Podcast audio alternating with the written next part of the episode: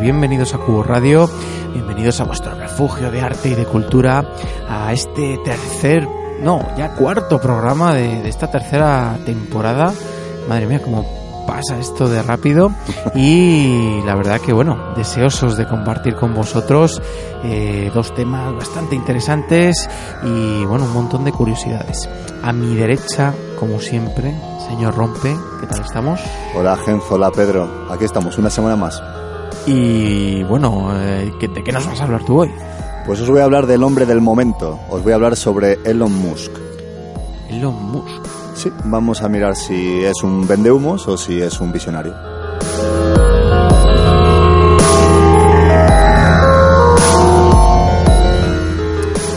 Y a mi izquierda, preparen señoras y señores en sus casas o allá donde estén, preparen los aplausos porque está Pedro y hoy ha traído música. Muy buenas, hoy está Pedro efectivamente y, y ha traído música. Y ha traído música. Para variar.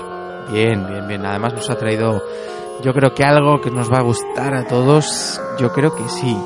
La verdad que sí. Con no lo desvelamos. traigo, no lo desvelamos para luego. Y, pero sí desvelamos el tema. ¿De qué nos vas a hablar? Pues vamos a empezar con el primer capítulo de la serie Pseudociencias que va a tratar de la astrología. Astrología.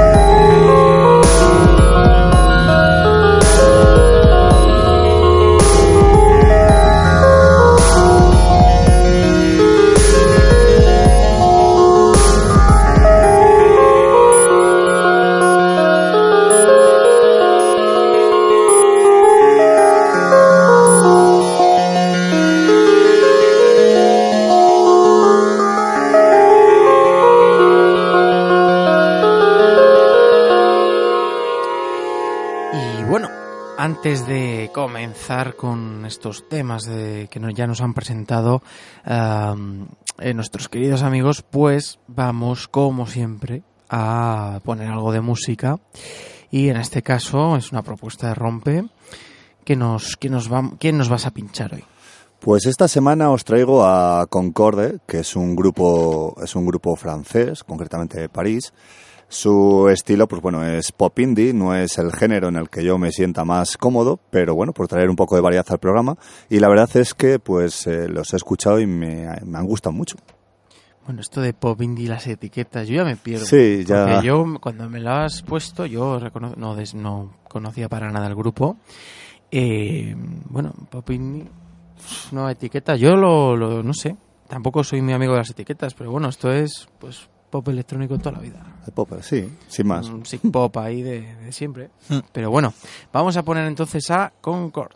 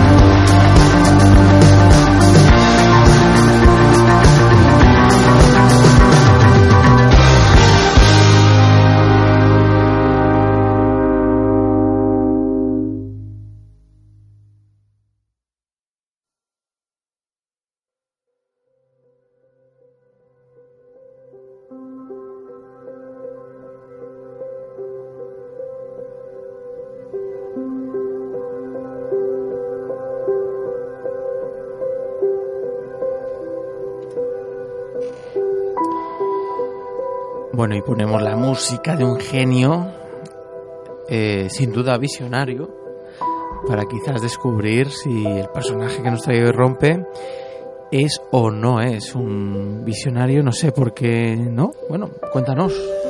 Eh, voy a intentar resumiroslo lo máximo posible porque os aseguro que este personaje da para un programa entero solo de él. Eh, ¿Quién es Elon Musk y por qué he querido titular a, este tema eh, Elon Musk visionario o charlatán? Pues este hombre se ha dedicado estos últimos años a, a llenar titulares porque, bueno, eh, a lo que se dedica este hombre, pues eh, es eh, al futuro, es a lo que se dedica, básicamente. Al futuro, pero a las cartas no, ¿no? no, no, no, no. ¿Quién es este hombre? Vamos a, vamos a hablar un poco de quién es este hombre. Elon Musk es un inventor físico y empresario sudafricano, sobre todo empresario. es más conocido por ser el cofundador de PayPal, de Tesla Motors, de SpaceX, de Hyperloop, de OpenAI y demás, eh, demás cosas que seguramente a la mayoría de nuestros oyentes pues no tengan ni idea de qué estamos hablando. O sea que de alguna manera, bueno, PayPal, ¿no? Sí que nos suena. Claro. Eh, pero bueno, eh, muchas cosas ha hecho este hombre, ¿no? Ha hecho muchas cosas. Eh, además, da la impresión, cuando te pones a investigar un poco sobre él, que todo lo que huele un poco a, futuro, a innovación, a, a, lo que sea, está él metido de alguna manera. Mm, pero por bien o por mal. Lo vamos a ver. Vamos, voy a hablar un poco así eh, por encima de estas cosas de las que he hablado, en las que está él metido. Eh, empezaba diciendo que es eh, uno de los cofundadores de PayPal. Sí, en marzo de 1999, es cuando Elon Musk inicia su andadura, fundó una, una página, un lugar que se llamaba x.com, que era pues una empresa de servicios financieros y también de pagos pues vía correo electrónico. Bueno, X.com puede sonar también a otras cosas, ¿no? sí. Pero bueno, eh, este hombre se dedicaba a servicios financieros. Eso es. Em, adquirió pues mucha... Pues la verdad es que tuvo mucho éxito porque consiguió pues un alto nivel de seguridad sin que fuera pues complicado de utilizar por el usuario, o sea que lo podía utilizar todo el mundo. Un año después, eh, X.com se, se, fusionó con otra empresa que se llamaba Confinity, que también era de lo mismo, era una empresa que permitía hacer transferencias de dinero entre diversos dispositivos. Y en febrero del 2001, pues X.com pues cambió su nombre a PayPal, que ya lo conocemos hoy en día todos. Una herramienta muy usada, ¿no? Y, en principio que nos da confianza para comprar, etcétera. Claro, eh, es una es un posiblemente el servicio de, pago por internet más usado del mundo. Eh, en octubre del 2002 fue fue comprado por eBay, por el gigante eBay, que en una operación de 1.500 millones de dólares. Entonces este señor Elon digamos que es un triunfador. Es un auténtico triunfador. Eh, habíamos hablado también de Tesla Motors. Seguramente ya Tesla Motors suene más a la gente. Eh, la empresa que bueno que nos está eh, introduciendo a los a los coches eléctricos no solo a los coches eléctricos sino que también a, más recientemente a ese sistema de, de baterías para las casas que tanta controversia trajo hace unos hace hace poco hace unos años bueno, ya has nombrado, ¿no? Un nombre quizás ya polémico, ¿no? Tesla Motors y usar un nombre como es el de Tesla, claro, por, claro. Nikola Tesla, pero sobre todo rompe lo que comentas, ¿no? ¿no? Pues controvertido, pero que no sabemos muy bien si es muy loable o no las, las prácticas de Tesla, ¿no? Eh, Tesla, bueno, eh, la verdad es que eh, Tesla es un sinónimo, Tesla Motors me refiero, es un sinónimo de, pues, de innovación, sus coches eléctricos con servicio de, de conducción autónoma, algunos de ellos, eh, parece que es pues, muy exótico, muy, muy innovador, eso sí, son muy caros esos coches. Sí. Son realmente caros. Y la historia detrás de Tesla Motors es que en el 2003-2004, porque este hombre da la impresión de que está siempre observando cómo se mueve el mercado, eh, puso su ojo en una empresa que se llamaba AC Propulsion. Esta empresa tenía una pues una especie de un coche eléctrico que era muy funcional, pero que eh, se negaban a comercializarlo. Y después de mucho tiempo insistiendo, insistiendo, insistiendo, vio que no, que no, lo, que no conseguía hacerles cambiar de idea y eh, pues se dedicó él por su parte a sacar su propio coche eléctrico y ponerlo en el mercado.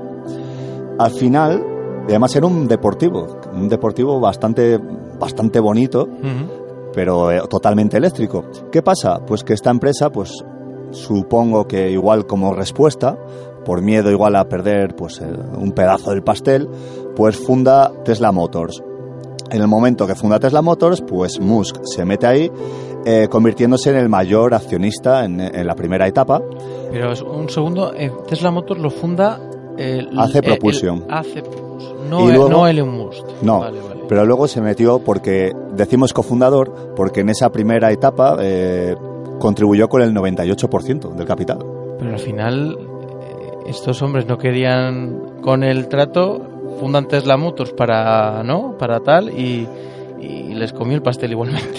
Claro, además, eh, además es que en, ese primera, en esa primera instancia nadie quería invertir en ese negocio. O sea, era la única, las únicas personas que contribuyeron económicamente fueron pues fondos de estos de, riesgo, de estos que financian con capitales de riesgo, y este señor. Y este señor lo, lo vio claro lo vio claro y se tiró, pues se tiró de cabeza. Bueno, Tesla Motors, eh, yo no, sé si, si, introducir, si vas a introducir por ahí, pero digamos que Tesla Motors ha sido como la gran esperanza, ¿no? De, a nivel mundial o vendedor de esperanza en, en el terreno de que por fin los coches eléctricos y tal van a desbancar a la gasolina y todo esto. Pero vemos cómo vemos dudas ahí, ¿no, Rompe? Eh, va, si se va a realizar, parece que, bueno, que, se está haciendo lentamente, aunque sí es cierto que cada vez apuesta más por los coches eléctricos, pero siempre está, está ahí Tesla Motors, pues como, en plan como el pionero, como, como la alta gama de los coches eléctricos, por llamarlo de alguna manera. Otra de los negocios en los que está metido este hombre, Solar City. Solar City es una empresa de productos fotovoltaicos y fundada en el 2006 por su primo, Lyndon Reeve, que es el consejero delegado y el cofundador, y también se metió ahí el señor Elon Musk como principal inversor y como presidente de la junta directiva. Eh, les ha ido espectacularmente bien hasta tal punto que en el 2011 eh, Solar City era la mayor empresa proveedora de sistemas de energía solar de Estados Unidos. Ahí es nada, ¿no? Claro. Eh, su objetivo es extender la energía solar y hacerlo lo más accesible posible. Así que nuevamente vemos como apuesta por, eh, por el futuro, por llamarlo de alguna manera, porque también quieren pues utilizar esa tecnología en los coches Tesla, poniéndoles el, techo de los coches que sean también a la vez pues como pues una especie de paneles solares para que también puedan coger algo de energía del sol. Bueno, le vemos muy o sea, en principio le vemos un hombre, ¿no? Muy apegado por la naturaleza, etcétera, y en fin, sí. alguien que aunque tenga busca el beneficio económico, pero bueno, busca un equilibrio con el beneficio para la humanidad, digamos. Sí, él es un es un firme luchador en contra del cambio climático, lo cual le ha traído no pocas enemistades, entre ellas eh, el mismo Donald Trump, que todos sabemos que es muy escéptico con estos temas, hasta el punto de llegar a decir en público que el cambio climático es un invento de los chinos. Bueno, de hecho acaba de poner a, lo que aquí sería, ¿no? El ministro de Medio Ambiente. Acaba de poner a una persona, no me acuerdo ahora muy bien el nombre, pero leía un poco el currículum de este hombre. Y este hombre básicamente era el mayor negacionista del cambio climático. Y de hecho eh, lo que lo pone ahí porque este hombre es el no no no hay que seguir con el petróleo hay que seguir devastando y venga y venga y venga pues le ha traído no pocos roces con el que es actualmente el presidente de Estados Unidos. Bueno, yo creo que se lleva también mal consigo mismo. permites. También hablábamos de SpaceX. Igual SpaceX te suena un poco más. SpaceX, ¿no? ¿No te suena? Pues ¿Qué va esto? es, eh, se- es una empresa privada que lo que eh, pretende es eh, pues jubilar el transbordador espacial, por llamarlo de alguna manera, con un nuevo tipo de nave espacial que se llama el Dragon y un nuevo sistema de propulsión de cohetes que son los cohetes Falcon. Y, ¿Pero esos eh, siguen siendo propulsión tradicional o...? Mm, chorro, sí, sí, no, porque estos cohetes, una de tiene varias características. La primera es que son muchísimo más baratos que los que los que existentes, eh, consumirían menos y además serían reutilizables. Bueno, veremos a ver porque la NASA va por otro lado. Eh, Ya lo hablaremos algún día. Pues van de la manita. SpaceX y la NASA van Bueno. de la manita. De hecho, han firmado recientemente, no sé si este verano o cuándo fue, firmaron un contrato eh, por, creo que eran 1.500 millones de dólares para, pues, lo que decía, pues para jubilar un poco el tema del transbordador espacial. Pero bueno, entiendo siempre que sea hasta que desarrollen en condiciones el, el motor nuclear, porque había habido Sí, avances Claro, claro. Y además, no ¿Qué sé. se meterá este hombre? Meterá Pues, una, si no, una empresa de... Pues si no está, si no está metido, pues me, me, sorpre- me- me sorprendería mucho, me sorprendería mucho. Eh, Y bueno, en realidad, eh, SpaceX eh, saltó bastante a los medios porque ha tenido bastantes fallos últimamente. Eh, no sé si habéis visto los, los famosos ensayos de, de aterrizaje de los Falcon, que han salido muchos bastante mal. Ha habido otros que han salido bien. Pero realmente esto ha traído mucha controversia porque, bueno, al final, pues por detrás pues hay un contrato millonario con, con, con la propia NASA y además, pues Elon Musk lo que pretende es eh, marcharse a Marte. Él quiere que la humanidad vaya a Marte porque él piensa que nuestro tiempo aquí eh, tiene los días contados y que si queremos prosperar como especie, pues tenemos que empezar a conquistar el espacio. Bueno, hasta ahí todo bien. Eso es. Más sitios donde está metido este hombre. Alción molecular. ¿Qué es Alción Molecular? Pues otra compañía en la que el señor Musk ha invertido. Es una empresa de biotecnología, esta vez, fundada en el 2008 y en el 2010 pues eh, Musk eh, contribuyó con una inversión de 20,5 millones de dólares. Bueno, lo que Pedro y yo ganamos habitualmente. Más o menos. Eso es. En un mes. Hay meses que se nos da mal, ¿verdad? Y no llegamos, Sí. pero bueno, los pocos. Yo la mayoría suelo pasar por encima de esa cifra. ¿A qué se dedica esta empresa? Biotecnología. Bueno, eh, ellos, eh, lo- su objetivo principal es eh, curar enfermedades, extender nuestra longevidad y mejorar la calidad de vida de las personas. Eso es en principio lo que pretenden. Bueno, va un poco en contra de, de la filosofía Mm, de, de no, de Pedro, de, de- de la naturaleza, digamos, ¿no? Un poco sí, es un poco jugar a ser Dios, que se llama habitualmente. ¿Qué más? Pues todavía está metido en más, en más temas. No me digas. Sí, Hyperloop. Hiperloop. ¿Qué es Hyperloop? Es que bien pronuncio, Hyperloop. es un nombre eh, comercial de un sistema de transporte que, que quiere desarrollar este hombre, que sería eh, por medio de tubos de vacío. Eh, ¿Habéis visto el Este principio? vio Futurama, ¿no? Fu- Eso es, Eso iba, eso iba a decir yo.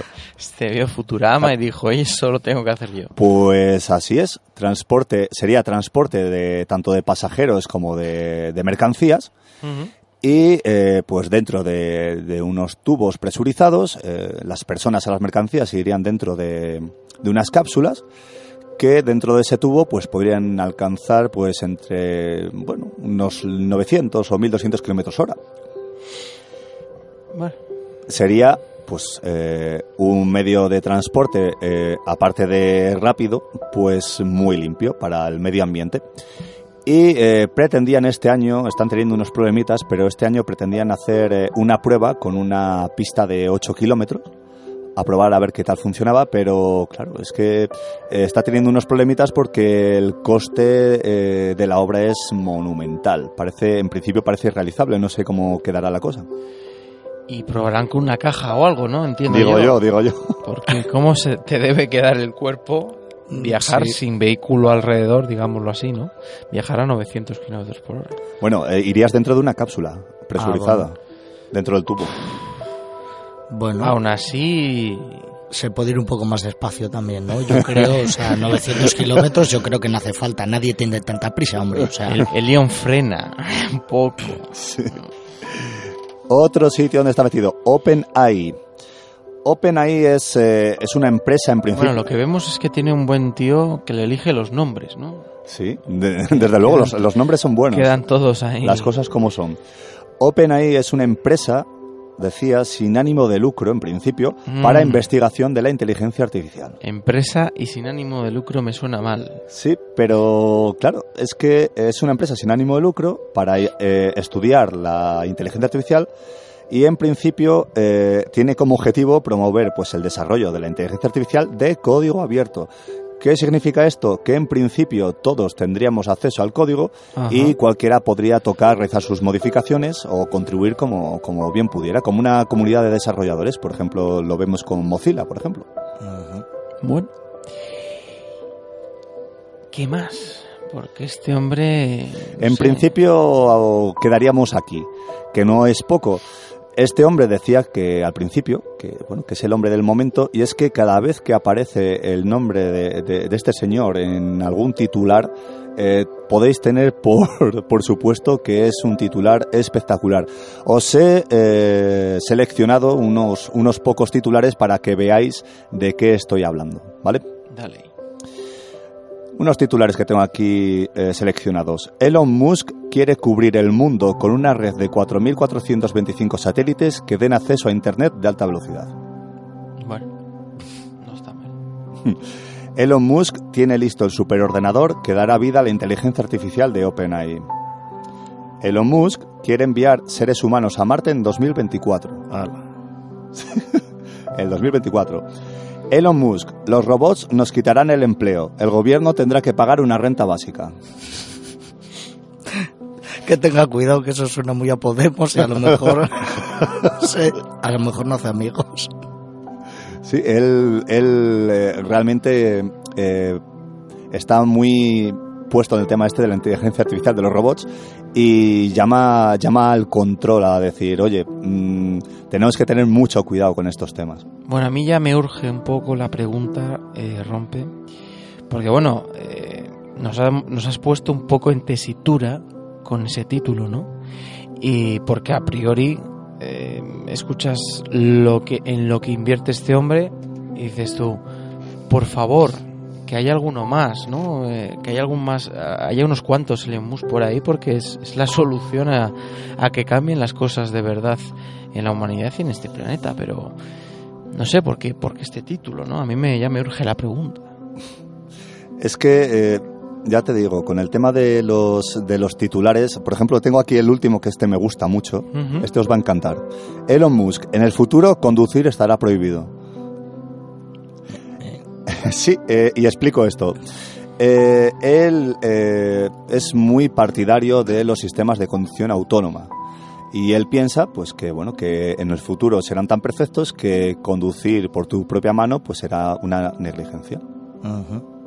Bueno, a ver, está bien, pero eh, charlatán porque dice cosas de momento irrealizables, pero las va a realizar, o porque hay algún lado oscuro ahí que, no nos acaba de convencer. Es que en principio, en principio eh, parece que tiene cierta imagen de, de vendedor de castillos en el aire. Las cosas que dice son muy bonitas.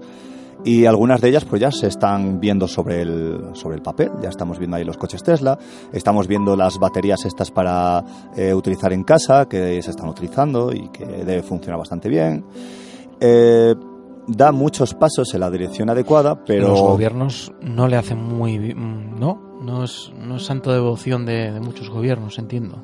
Hombre, pues por una parte sí, por otra no. Ya hemos visto que entre la junta directiva de, de- del Trump, pues, eh, pues no, no tiene, no goza de mucho, de mucho éxito. Pero por otra parte vemos que tiene contratos con empresas como la NASA.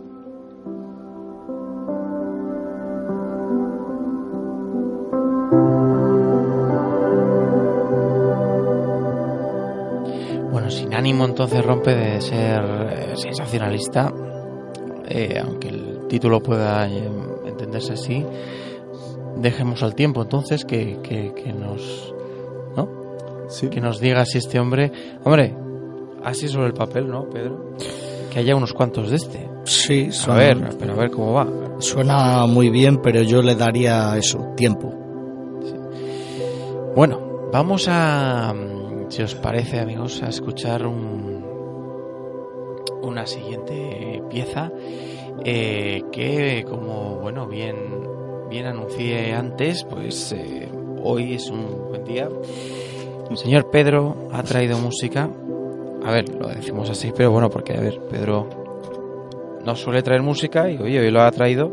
Y además yo celebro que lo traiga porque cada vez que trae música trae buena música si es que yo lo, lo, lo hago para ver si te pico te, te- y empiezas a traer en fin discos aquí de- completos ya Ya, es que soy un poco, un poco dejado y un poco olvidadizo en ese aspecto, pero sí, debería traer más música, lo reconozco. Que sí, hombre. Bueno, preséntanos, que yo creo que ya con decir el nombre, poco más hay que añadir, pero cuéntanos. Pues yo creo que con decir Iron Maiden ya está prácticamente todo dicho. Sí. Eh, el grupo que prácticamente inventó el heavy, el heavy metal, junto con Motorhead, tal y como dijimos antes fuera de micro. Y bueno, cualquier tema suyo a nivel instrumental y muchas ocasiones vocal, pues se puede decir que es un gran tema. Así que mm, he decidido traer uno que es bastante conocido, por cierto, que es Fear of the Dark bastante largo, pero a mi juicio unos mejores temas del grupo. Digamos también que poner Iron Maiden, no, Pedro, también es valorar aquellos grupos que han sabido combinar eh, su pertenencia, digámoslo así, a, a la industria, o sea, saber llevarse con la industria, pero saber exigirle a la industria que no, no, aquí hacemos las cosas a nuestra manera y como queremos siempre, ¿no? Siempre han sido fieles a su estilo y hay que decir que en el principio y no tan en el principio no contaron para nada con el apoyo, por ejemplo, de las radios, con lo cual Ajá. chapó por ellos. han logrado no hacer grandes cosas con, a su manera y como han querido. Iron Maiden.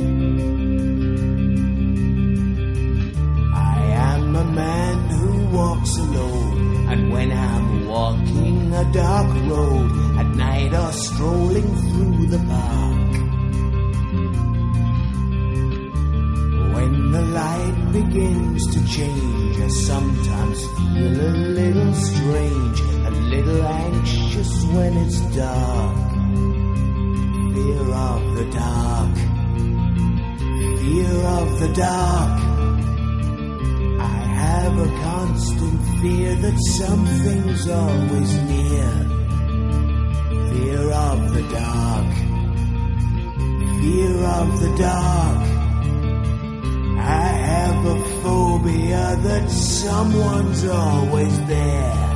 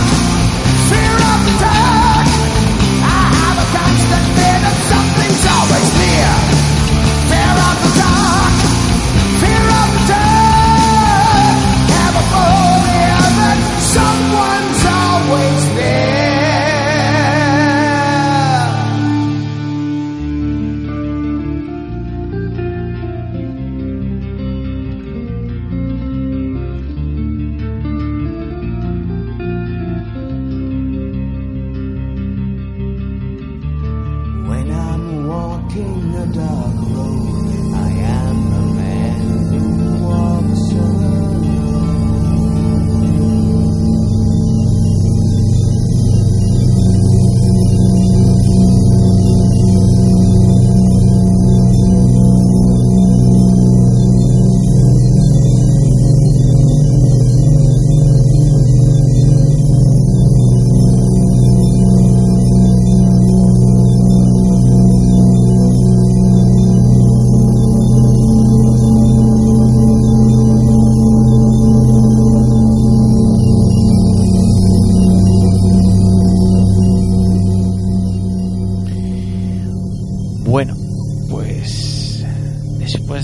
tema de Iron Maiden, es hasta complicado seguir el programa. Se viene uno arriba. Pedro. Bueno, no nos vamos a venir muy arriba, que todavía tenemos un tema por delante y hay que solventarlo. Hay, hay que solventarlo, sí, señor. Bueno, cuéntanos la astrología. Pues sí, vamos a hablar de, la astrología, primera afortunada dentro de esa serie que he decidido traer en esta temporada de pseudociencias. Y la he traído pues porque me parece una de las más abundantes hoy en día, aunque no nos lo querramos creer.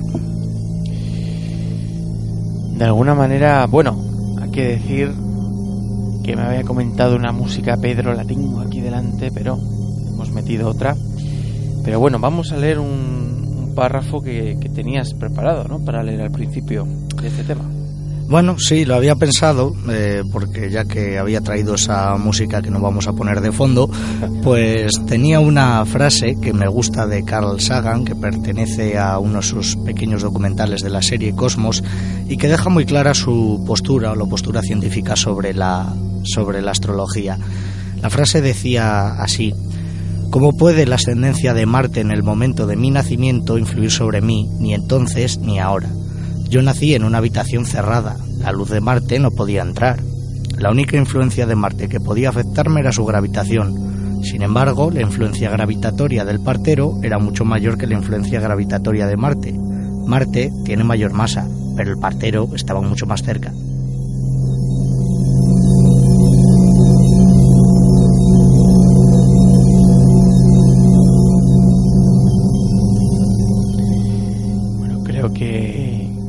Carl Sagan ya lo dijo todo, casi. Sí, dijo. Es un buen resumen, ¿no? Dijo mucho y, bueno, otros le exigieron siempre a Carl Sagan que hubiera sido más crítico con la astrología, pero bueno, por aquellos años Carl Sagan tampoco lo vio como una necesidad y, y lo respetamos. Yo sí me voy a, a, mojar un poco, entre comillas, y voy a ser bastante directo como trataré de serlo con respecto a la astrología y al resto de pseudociencias. Vamos a, si queréis empezar, pues diciendo que es la astrología, que creo que lo sepamos todos. Bueno, vamos a dejarlo claro. Bueno, eh, si hacemos una definición así muy muy correcta, pues diremos que es el estudio de la posición y del movimiento de los astros como medio para predecir tanto los hechos futuros como eh, hechos presentes y conocer también el carácter de las personas. Eh, dentro de la, de la, astrología pues están incluidos varios sistemas de, de, adivinación y de predicción pues que se basan en esa idea de que los fenómenos astronómicos que ocurren en el universo condicionan nuestras vidas. De alguna manera esta es la definición actual uh -huh. de astrología que quizás se diferencie, ¿no? Con otros, en otros momentos. Eh, sí, porque la, la, astrología ha evolucionado mucho desde, desde que nació. Eh, desde luego hay que dejar ya claro, para empezar el tema, que no existe a fecha de hoy ninguna prueba en que deje a entender que es razonable pensar que las afirmaciones de la astrología son correctas, es decir, ninguna predicción astrológica que se quiera hacer eh, tiene el, el, más mínimo sentido, es razonable ni nos la tenemos que creer, porque cualquier parecido con un acierto es una pura coincidencia. Partimos, por tanto, Pedro, de un poco de esta base. Eh, y de hecho esto se puede afirmar, porque no es una creencia, sino que se puede afirmar que no existe ninguna, de momento, ninguna prueba que refute esto. Eso es. Para sentarnos la base, quizás ahí es, es donde sí que nos vas a hablar, porque el origen de la astrología sí que resulta en un principio, digamos, interesante, ¿no? Muy y, interesante. Y de hecho, quizás ahí en ese origen la definición y los que la practicaban, digámoslo así, sería otra muy distinta uh -huh. y además maravilloso origen de la astrología. Pues sí, maravilloso origen de la astrología junto con el de la mitología humana nos vayamos a la parte del mundo que nos vayamos, uh -huh. porque como todos sabremos, la observación del cosmos y los cultos que han derivado de esa observación y de esas preguntas que el ser humano se hacía desde siempre, pues han dado origen a esa mal llamada ciencia posteriormente que fue la, astrología.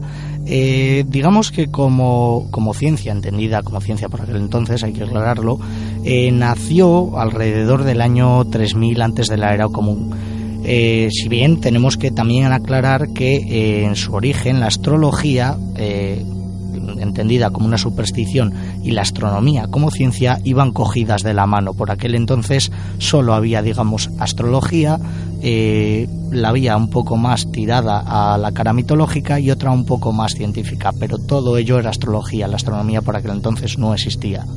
Hemos, yo creo, hablado muchas veces en Q Radio, ¿no? De, de pueblos y de, y de todas esas personas que miraban al cielo, que pasaban horas observando el cielo y para intentar explicar elementos de la naturaleza Eso y es. para intentar explicar cosas que veían en el cielo, se, se fueron desarrollando esos cuentos, esa mitología, esa forma de explicar a la gente el, el porqué que, que dieron lugar a la mitología, ¿no?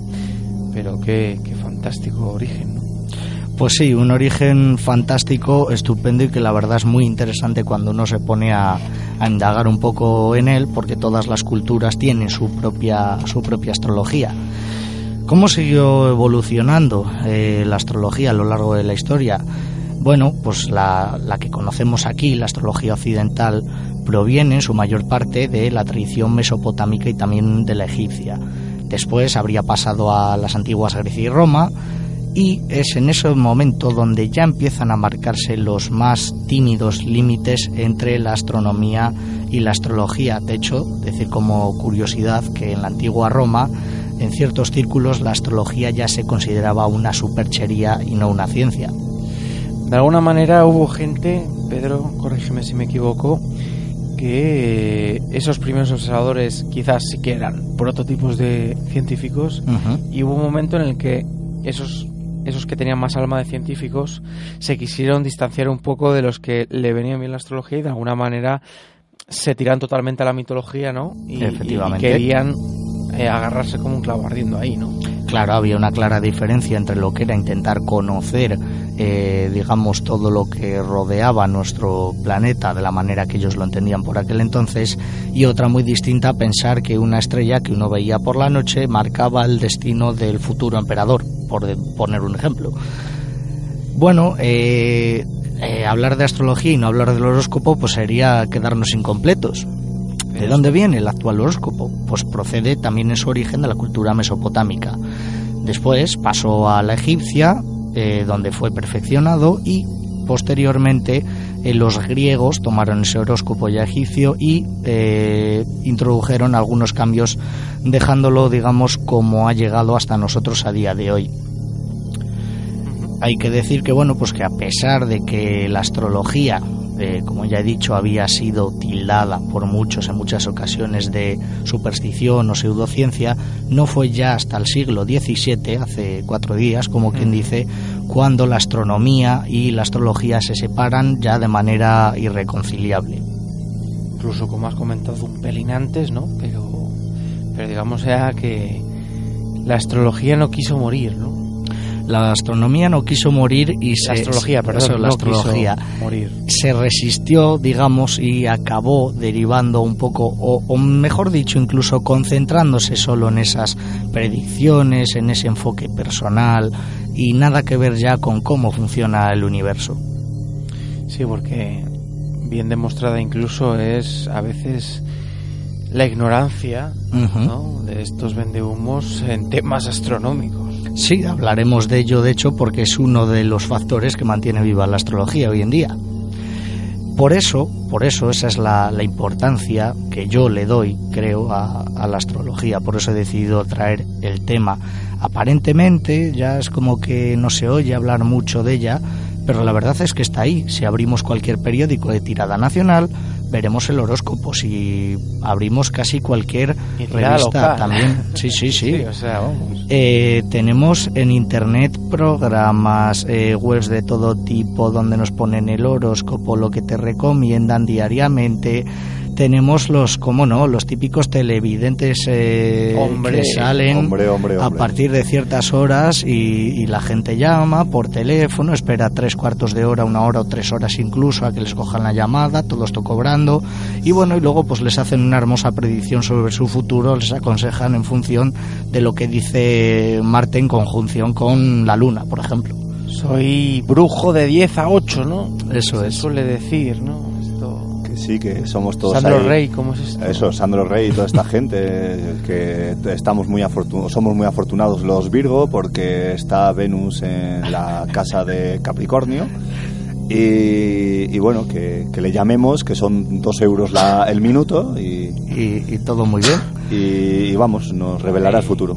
Pues sí, es así, aunque a algunos nos parezca algo ajeno, la astrología está ahí y forma una parte importante de la vida de mucha gente. La pena es cómo juegan, ¿no? Con ese miedo personal.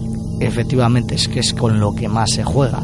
Para que veamos la importancia que tiene, en el año 1999 se realizó aquí en España un estudio sobre eh, ciertas creencias en la juventud española y el resultado del estudio arrojó un dato que para mí es bastante crítico, que es que el 41% de los jóvenes españoles creía en este año, en el año 1999, en la astrología. El 41, ¿eh? El Cuidado. 41% es mucho, es casi la mitad de la, de la juventud. No es moco de pavo. Pues no. Es importante la astrología, aunque no nos lo querramos creer porque hay muchas personas que, como ya hemos dicho, creen firmemente en, que los astros influyen en su vida y toman muchas decisiones cotidianas en base a ciertas predicciones o a lo que dice el horóscopo. Se da el caso también de que por pura sugestión estas personas acaban amoldando su propia personalidad a lo que se supone debería ser la personalidad de su signo del zodiaco. Es algo bastante extraño, pero hablando con gente que le guste en estos temas, nos daremos cuenta de que rápidamente en función de tu signo te hace un croquis de lo que tú eres o dejas de ser. Exactamente. Es Eh, chocante. Lo típico de, eres, eres el típico Sagitario. Efectivamente. Y se quedó ahí. Sí, tan sí. ancho. ¿eh? Sí, sí, sí, sí, esto, De alguna manera hay que saber ver a, esto, a, est- a estas personas que, a ver, lo que tienen es labia, saben jugar con generalidades, en fin, este chaval tiene más o menos esta edad, eh, bueno, pues más o menos, si no anda con novia, andará digo, solo y tal, entonces te, te hace esa pregunta, esa pregunta trampa que tú le das alguna pista sin querer Eso es. y ya te empieza a conformar allí. En un momento te Castillo. hacen el historial entero. Bueno, hemos mencionado la palabra zodiaco, ¿no? Los signos del zodiaco yo creo que nos suenan a todos. Pues ¿qué es el zodiaco no entendido solo en la astrología, sino también en astronomía, que existe? Pues sería la de esa división que hacemos en 12 partes iguales de la banda celeste sobre la cual eh, trazan tanto el Sol como la Luna y los planetas eh, sus trayectorias avanzando por un sector cada mes del año, van pasando de un sector a otro. Cada sector contiene la constelación tradicional a que debe su nombre, pero claro, hay que hacer una aclaración que yo creo que a estas alturas del siglo XXI sobraría. No deja de ser solo una percepción subjetiva nuestra eh, que estamos dentro de la Tierra, porque lo que se mueve no es el Sol, somos nosotros los que nos movemos, ojo. Y hoy en día la astronomía de alguna manera usa un poquito estas acepciones, Pedro, ¿no? Para Claro. simplemente catalogar y poner nombre al conjunto de estrellas que vemos desde nuestra posición. Eso es. Nada más y ni energías ni cosas de estas. Nada de eso, Un nombre, porque hay que dar un nombre. y ya está. Ya si nos metemos a fondo en una crítica a la astrología, pues podemos decir, eh, en primer lugar, eso, la astrología parte un poco de un concepto eh, geocéntrico que ya sabemos que está desfasado del todo, es de los primeros tiempos de la ciencia humana, Eh, hace mucho ya por desgracia, bueno, entre comillas, poco tiempo, por desgracia, que se impuso la teoría heliocéntrica y ya sabemos cómo funciona el universo. La Tierra no es el centro del universo. Eh, esa sería la primera crítica. ¿Qué más críticas podríamos hacer? Esas constelaciones que llamamos y que vemos eh, son eh, formaciones de estrellas o agrupaciones de las mismas que en algún momento de la historia pues alguien fijándose en ellas le pareció que todas juntas tenían una forma concreta pues de una cabra, de un pez o de lo que en ese momento se le que- ocurriera pero que también incluso, sin saber lógicamente quién fue o en qué momento o qué grupo de esos pseudo esos primitivos científicos fue, pero yo creo que yo leía una vez que, que se creía perfectamente que también esa eso pues eh, eh, esa forma de nombrar a un conjunto de estrellas que se veía en el cielo pues decía mía pues esto si lo parece ser que forma un en fin una osa no Hmm. bueno, pues, pues es la excusa de decir, pues este conjunto de estrellas ya le llamamos Osa Mayor, de alguna manera y lo diferenciamos de otro conjunto de estrellas distinto que tal. Bueno, yo creo que también fue una intención más científica que así. Sí, tendríamos las dos caras, un Yo poco creo, la, ¿no? la intención científica de, de ir No, creando no. poco a poco ese mapa de los cielos que, que pudiéramos conocer y por otra parte también pues ya mezclado con esa mitología crear muchas veces pues esas explicaciones mitológicas eh, pues qué sé yo sobre la creación del hombre sobre los dioses sobre fenómenos naturales diversos Eh, hemos hablado aquí por ejemplo de la cultura egipcia eh, grandes astrólogos en su época efectivamente Sí, sí. pues bueno, eh, ¿qué más podemos decir? Eh, ya sabemos, eh, según lo que hemos dicho, que el carácter de las personas y los conocimientos de los acontecimientos, perdón, de, de su vida eh, se deberían, según la astrología, a ese signo del zodiaco al que pertenecen, ¿no?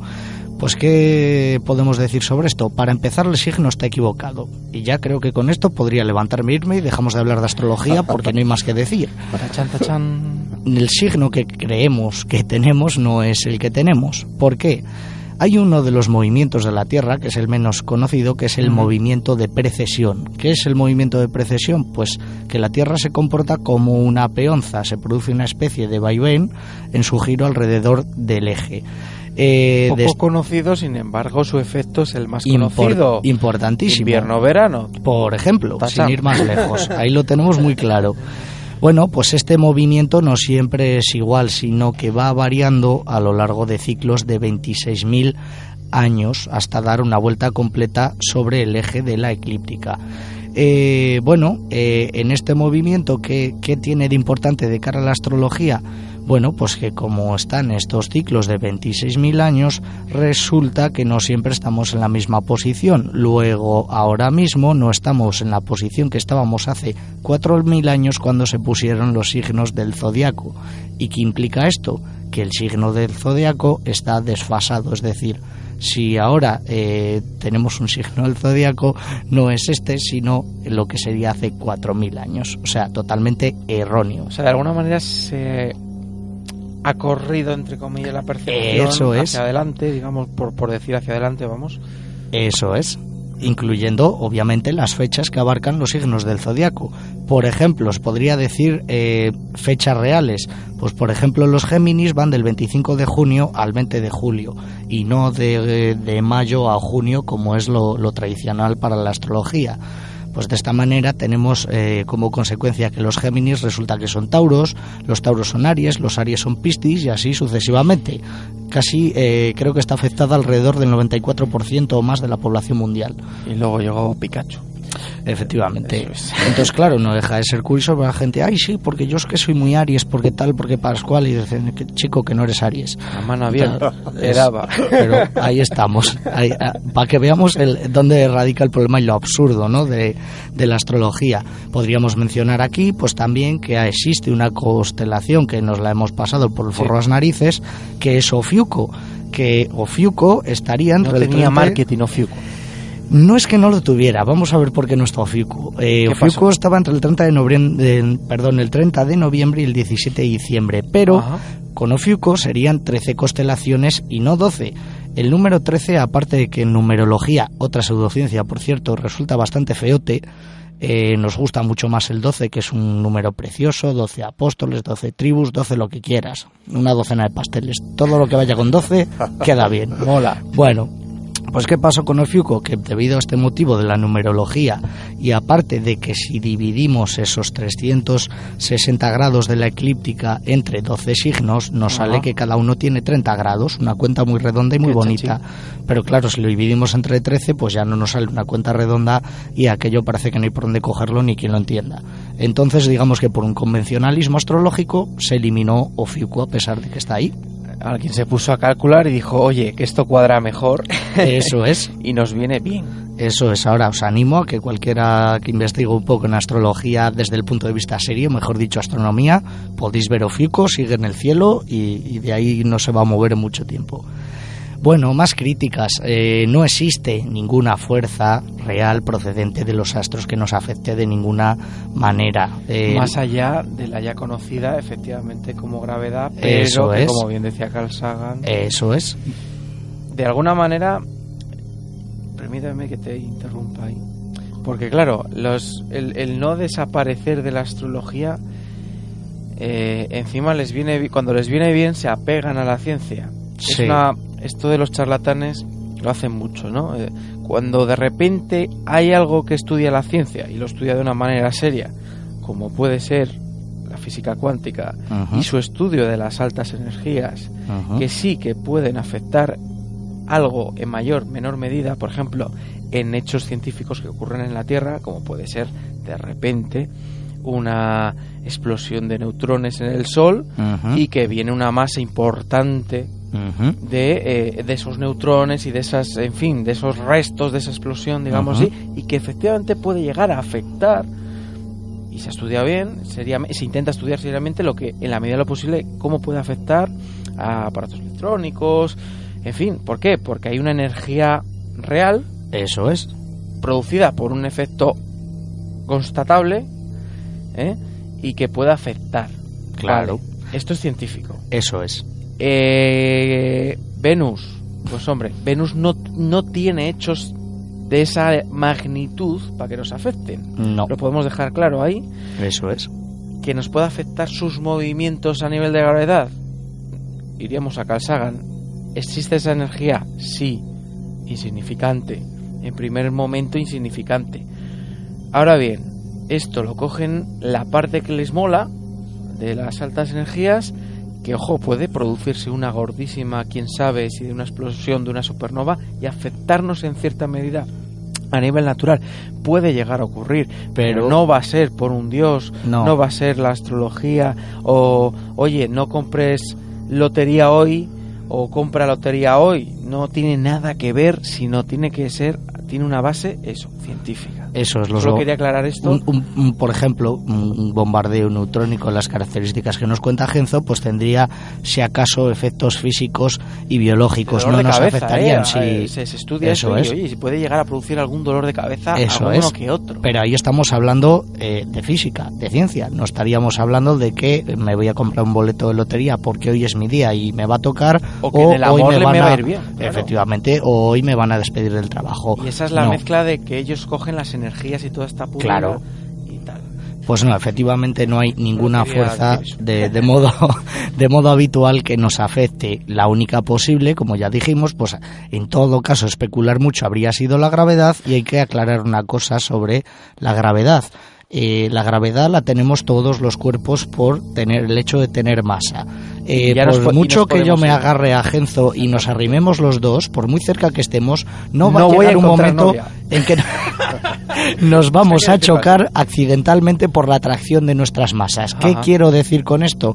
Que a pequeña escala, o sea, eh, bien por pequeño tamaño de masas o bien por mucha lejanía, esa fuerza es totalmente insignificante, así que como dijo Carl Sagan, poco podía hacer Marte eh, en su vida durante su nacimiento. Y si afecta alguna energía a mayores por un efecto muy reseñable en la Tierra, pues te va a afectar en eso, una de dos, o que nos vayamos todos un poco a tomar por saco porque se vaya a la Tierra a freír churros, Ujú. o simplemente un dolor de cabeza, o simplemente nada. Nada de nada, que es lo más probable. Pero no, no es que vayas a encontrar novia, ¿eh? No, Pues no, no, va- no van Lo por ahí siento, los Pedro, tiros. no sé si tenías Mm, esperanza Eh, no, porque si no- leer el horóscopo. Si no, no estaría yo aquí criticando la astrología. Eh, otra crítica que se le suele hacer a la, a la astrología es lo que se llama el ejemplo de los, de los gemelos, ¿no? Que, por ejemplo, dos hermanos nacidos de la misma madre, gemelos, con apenas unos pocos minutos de separación entre ellos, pueden tener vidas totalmente distintas.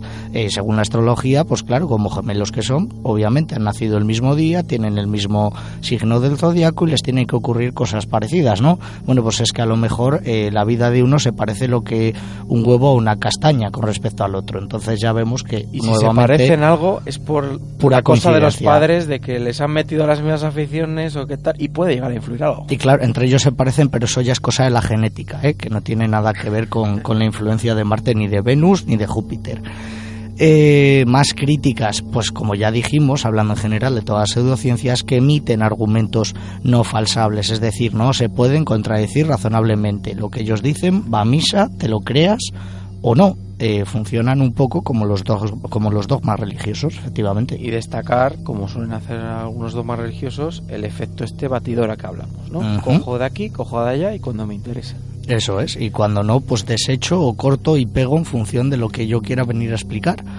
Eh, también, ¿qué más? Errores de la astrología, pues que las predicciones ya hemos dicho que son vagas y generales, de modo que se puedan aplicar a cualquier persona prácticamente. Eh, a este respecto se han hecho un montón de experimentos eh, desde hace muchos años. Posiblemente el más conocido eh, sea el de Bertrand Foren, ya estamos hablando del año 1948, ¿eh? esto no es de ahora. Eh, este psicólogo estadounidense pues lo que hizo fue repartir eh, entre sus alumnos de clase una descripción sobre su personalidad supuestamente realizada de manera personalizada para cada uno de ellos. Vamos, esto es lo que él les dijo. Eh, les dijo que la leyeran y la puntuaran del 1 al 5 según el grado de, acierto que, que ellos encontraran en la predicción. Bueno, pues los alumnos puntúan esa predicción y la media de los resultados eh, andaba por el 4,26 puntos de 5, es decir, que les, a todos les pareció estupenda. Eh, bueno, pues resulta que es que la descripción era exactamente la misma para todos. Tachan. Tacham. ¿Qué quiere decir esto? Bueno, este experimento se ha, se ha eh, reproducido muchas veces con las diversos- generalidades, ¿no? Claro. eso es, con diversos psicólogos y siempre el resultado de este experimento ronda el 4,20 puntos sobre 5. Eh, esto se debe a una respuesta que tenemos todos, una respuesta del ser humano, que es lo que conocemos como efecto Forer o efecto de validación personal, pues según el cual la gente tiende a aceptar descripciones personales, eh, aunque sean vagas y generales, como si fueran aplicadas a ellos en, en particular, sin darnos cuenta pues de que esa descripción obviamente se le podría aplicar casi a cualquiera, siempre y cuando nosotros nos digan que, oye, esa, eh, esa descripción es exclusiva para ti. Nosotros nos hacemos un poco de sugestión y nos hacemos esa idea de que nos están mm, hablando a nosotros. Rappel en la revista se está dirigiendo a mí, no a los otros 46 millones de españoles. Cuando te contesta un astrólogo me de lo estos, creo. ¿no? Un vidente y tal. Hola, amigo Iván. Eso es, claro. ¿Cómo estás? Ya has llamado, ¿no? ¿Alguna No, vez? hombre, Ah, joder, no. no sé, son ejemplos. Ah, bueno, bueno, no. Yo pregunto. Bueno, para Sí, dime. terminar un poco con esto de la astrología. El tatatachan. No, no, no está tatachan. Ah, Son bueno. lo, lo que yo considero un poco los peligros de, de la astrología dentro, bueno, de lo que son las pseudociencias en general. Y esto ya serio, ¿eh? Es serio, es serio, es más serio de lo que pudiera parecer. Eh, se puede decir que la astrología pues no es de las más peligrosas. Eh, ¿Por qué? Porque bueno, pues que una persona crea en la influencia o no de los astros pues no es muy distinto, como ya hemos dicho, a la creencia en cualquier religión y por otra parte es muy respetable, a pesar de que no tenga ningún tipo de, de base científica. Cada uno ya hemos dicho que es libre de creer en lo que quiera. Pero hay otra parte más oscura de la astrología que ya hemos mencionado a lo largo del tema. Eh, diariamente hay muchas personas, eh, no solo en España, en todo el mundo, que son estafadas económicamente por astrólogos que eh, les hacen predicciones, que les aconsejan, que les tienen tres horas al teléfono para decirles una auténtica sandez en base a la disposición de Venus ese día en el firmamento. Y eso es posiblemente lo más triste que mueve a día de hoy la, la astrología. Por otra parte, hay que tener en cuenta también, como ya dije antes, que hay muchas personas que tienden a creerse casi a pies juntillas que ellos son muy Virgo o muy Sagitario. Eh, ¿A qué nos lleva esto? Pues al este- al establecimiento involuntario de, de arquetipos eh, de comportamiento que nos llevan a tener esa mentalidad prejuiciosa. Podemos pensar que tal persona por ser de tal signo, uy, yo no encajo con esta persona o no me puedo fiar de él porque es de tal signo. Eh, vamos a ver, esto es una auténtica patochada. Cada persona es como es y hay que conocerla para poder opinar y no hay más. También vamos a resaltar algo positivo, que es lo que dijimos en un principio, que el único barro- valor real que yo le otorgaría a día de hoy a la, a la astrología Es el histórico, el- ¿no? efectivamente su valor histórico y mitológico, el conocimiento de, de ese pasado que tenemos el ser humano, de nuestras creencias y en general de, de la cultura. Conocer un poco la astrología de cada pueblo es conocer, eh, sumergirse en su, en su propia cultura. Por eso que decíamos en un principio de que los misterios de- del universo y del cosmos siempre han impactado al ser humano, siempre hemos mirado a las estrellas buscando respuestas y bucear un poco en esa mitología y en esa historia a mí me parece muy bonito. Para terminar, pues voy a contar una anécdota de alguien que posiblemente conozcamos, aunque solo sea de oídas, que es el astrónomo, o mejor dicho, el último astrólogo científico, Johannes Kepler, que eh, se dedicaba a la astronomía, pero también para ganarse un dinero extra todos los meses se dedicaba a hacer predicciones astrológicas. Podríamos poner muchos más ejemplos. Muchísimos Un más. tal Newton. Por ejemplo, el señor Newton. Eh, allá por 1595, eh, pues eh, Kepler predijo un invierno muy frío, predijo también que iba a haber una revuelta campesina y un ataque de los turcos. Bueno, eh, él hizo esta predicción sabiendo ya un poco la meteorología, porque él se dedicaba a hacer predicciones meteorológicas serias, eh, científicas, digamos, y también a sabiendas de que eh, estaba a punto de producirse la revuelta de los, de los campesinos y el ataque de los turcos, con lo cual eh, la predicción gozó de mucho éxito y le alabaron, pero la verdad es que no tenía mérito ninguno, simplemente se basó en cosas que, que, que eran casi obvias o muy claras para hacer la predicción. Y tuvo un altavoz para hacerlo. Efectivamente. Eh, y sobre la astrología en general es curioso que Kepler siempre decía que es la hija loca de una madre cuerda que es la astronomía. Bueno, que nos sirva. eh, voy a contradecir un poco a Kepler, ¿no? Aunque solo puede hacerlo en eso, lógicamente. Pero bueno, claro, sería al revés, porque en verdad la astrología sería la madre, ¿no? Un Bueno. poquito- la madre, la precursora de la astronomía. digamos Me así. imagino que cuando Kepler dijo esto entendía la astrología hacia los derroteros que se iban caminando ya por aquel entonces. Y podríamos hablar ese de Newton. De Newton, por ejemplo, Podríamos hablar de Bacon. de Francis Bacon, efectivamente. y, y algunos más que nos sorprenderían. Muchos más que nos sorprenderían cómo se tenían que ganar la vida por aquel entonces a pesar de ser las mentes más brillantes de sus épocas. Y no quiere decir esto que tuvieran algo de razón o no en, en- en esos apartados, pero bueno, en fin. Para que se hagan una idea, es como si otorgáramos ahora de repente eh, validez absoluta a la alquimia, ¿no? Pues así, a la alquimia sí supo morir, quizás, ¿no? Mm, sí, Más o menos. Sí, le- la alquimia sí supo morir, fue entre fue comillas la precursora de la, de, Claro, la de química, la química. en algunos aspectos, no en todos, es. pero llegó un momento en que la alquimia obviamente en sus líneas generales se agotó, no daba más, Oye, se que no sabía soy que no iba a ninguna soy parte. químico y ya está, hubo un día ahí. ¿no? Efectivamente. Pero bueno, la alquimia podríamos hablar un día porque también proporcionó ciertos descubrimientos importantes en sí, los que se basó la química futura, ¿eh? efectivamente, o sea, es muy curioso. pero de ahí a hacer el oro, pues bueno. Claro, pues, hay, hay- obviamente hay unos límites. Como pasa con muchas, con muchas pseudociencias en la antigüedad, fueron precursoras de actuales e importantes ciencias y dieron pie a grandes descubrimientos. Así que a lo largo de la serie Pseudociencias, pues iremos viendo eh, más casos concretos y, y nada, esperemos que se pueda aprender un poco algo para desechar estas supercherías ya a día de- de hoy de nuestras vidas.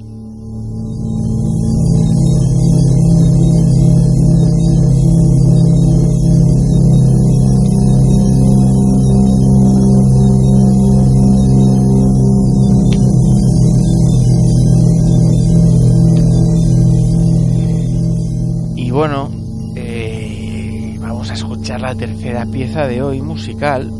Y la verdad que escuchando esto, uno cree en la magia, en la astrología y en lo que haga falta. Porque verdaderamente lo que vamos a escuchar es, si no mágico, cercano, ¿no? A, a ese mundo, ¿no? Fantasioso.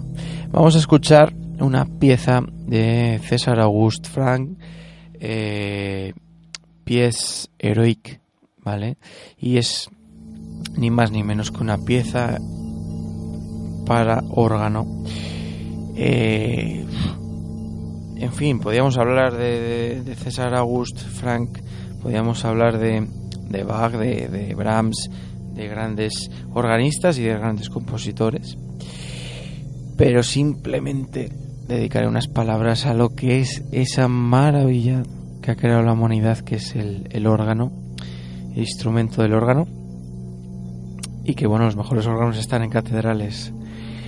Eh, y la verdad es que, bueno, es un instrumento que si no lo controlan demasiado les animo porque, de verdad, la maravilla y lo más bonito que puede hacer el ser humano, sin duda, quizás esté atrapado en esas teclas, en esos en esos tubos y la forma de conducir y de soplar el aire.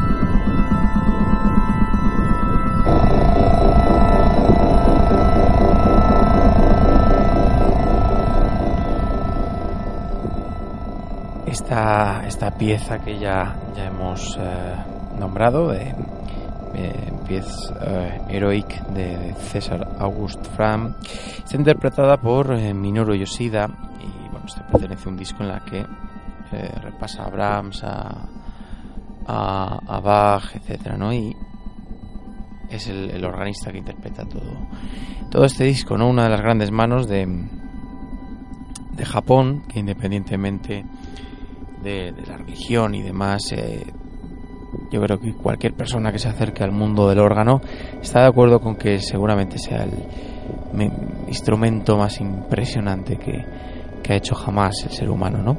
Y eh, sin duda, aunque mm, lógicamente, bueno, eh, los mejores órganos están en catedrales, seguramente porque también han sido las instituciones que históricamente pues han tenido dinero para pagarlos, ni más ni menos, como ocurre con otras facetas del arte, con grandes obras escultóricas o como ocurre con, em, con piezas artísticas que lógicamente están en iglesias y, catedrales, ¿no?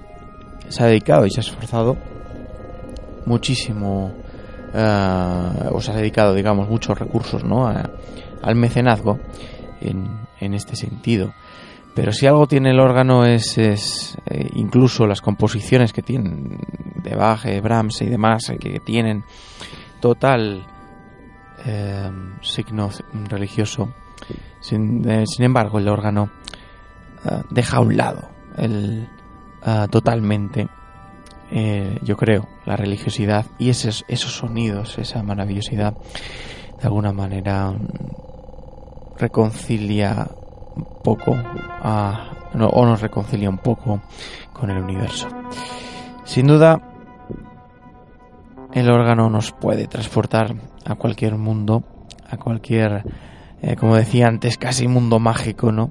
Y quizás ahí sea donde hoy en día ah, nuestros conocimientos, nuestra ciencia, quizás es ahí donde ya queda, o sea, uno de los últimos resquicios donde reside la, la verdadera magia, la magia pura, ¿no? Y quizás es ahí eh, donde nos tenemos que quedar, ¿no?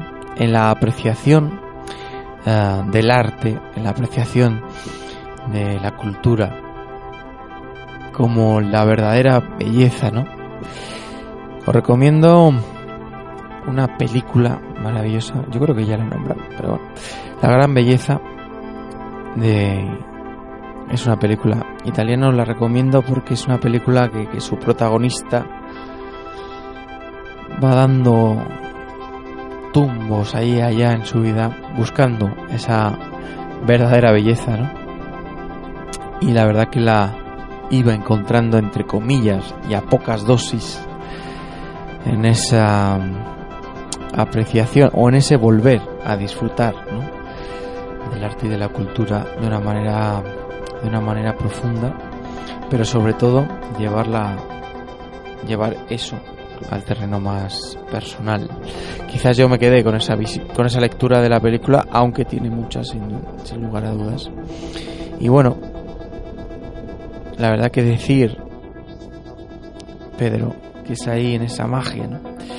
En ese halo mágico que tiene el arte y la cultura, la música, la pintura, que, que- que quizás lo- esos primeros artistas también eran esos primeros chamanes que a su vez derivaron quizás en cosas muy dispares como puede ser la música actual o la medicina, ¿no? Al final eran esas personas curiosas, esas personas que intentaban simplemente observar lo que los rodeaba y por eso adquirían cierta sabiduría y conjuntaban todo eso que apreciaban en, en- en intentar ayudar a los suyos. Quizás con un cuento, quizás con una historia que intentara explicar el porqué de algo y todo eso adornado con esa música, esas primeras músicas, ese primer todo, ¿no? Al final todo era una fusión antes y quizás se fue diversificando y nosotros quizás sea la culpa nuestra el no haber hecho hoy en día a veces esa distinción ¿no? entre la ciencia o lo que aporta la ciencia y lo que nos sigue aportando la música ¿no?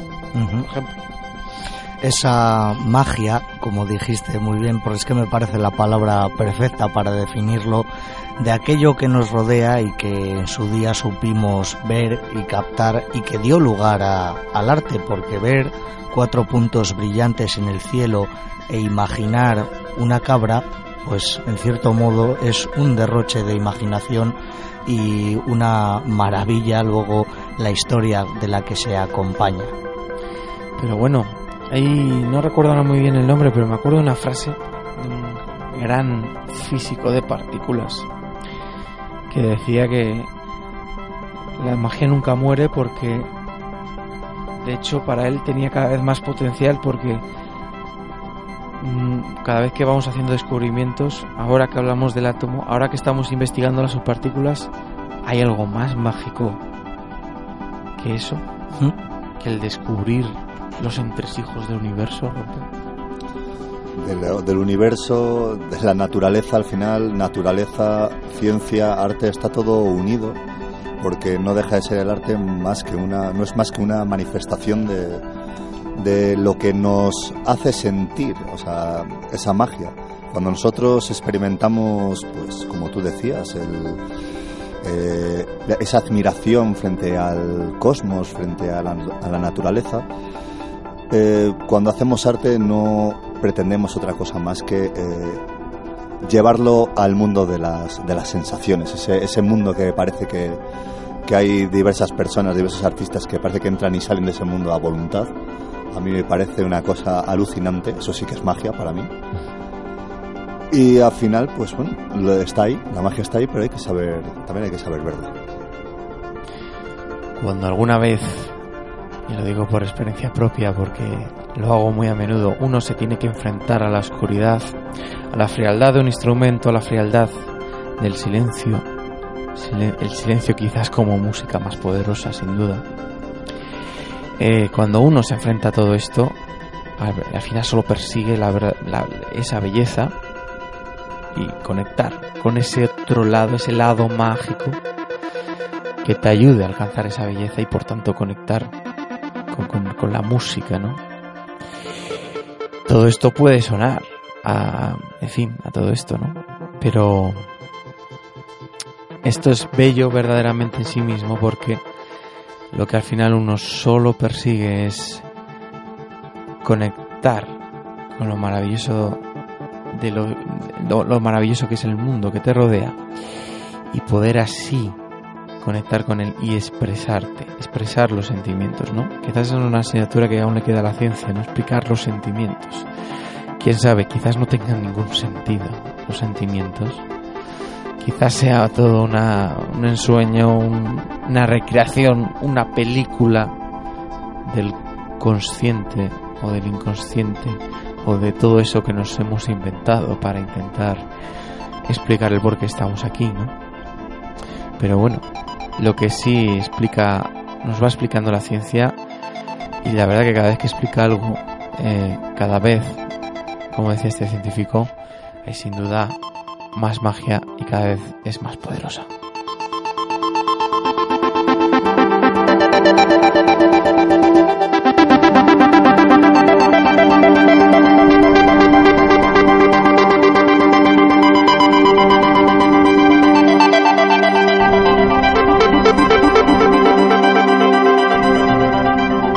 Cuando digo que quizás en la ciencia resida la mayor magia para componer música, hágame caso, porque esta pieza se titula Liberty, es del 2012 y un servidor la compuso admirando los descubrimientos de los grandes científicos.